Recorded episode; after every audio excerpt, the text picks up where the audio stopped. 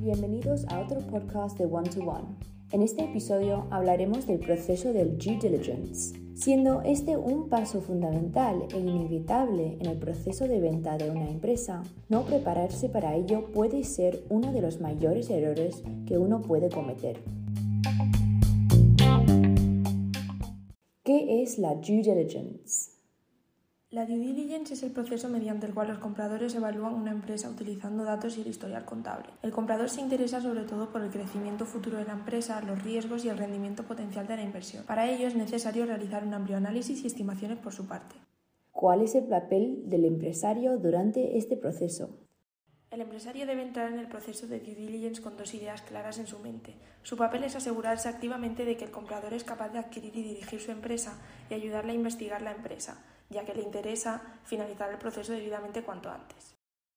¿Cuáles son los posibles errores que se pueden cometer durante la due diligence? El proceso de due diligence es muy estresante. El intenso escrutinio y el tiempo que conlleva se convierten en incertidumbre y estrés para todas las partes implicadas. Como vendedor debes evitar lo siguiente convertir la fase en un asunto personal, cambiar la estructura financiera de la empresa en el contexto de la venta, percibir la cuenta de depósito en garantía como una reducción del precio y mostrar un falso exceso de efectivo. ¿Tienes alguna anécdota sobre el terreno de alguna de estas situaciones?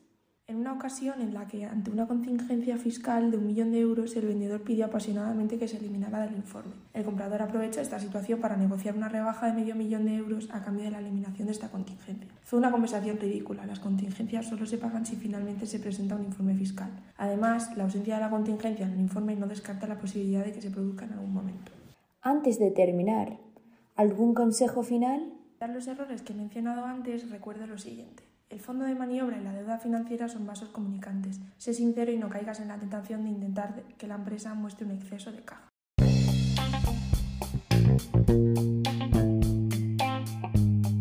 Bienvenidos a otro podcast de One to One. En este episodio hablaremos del proceso del due diligence siendo este un paso fundamental e inevitable en el proceso de venta de una empresa. No prepararse para ello puede ser uno de los mayores errores que uno puede cometer.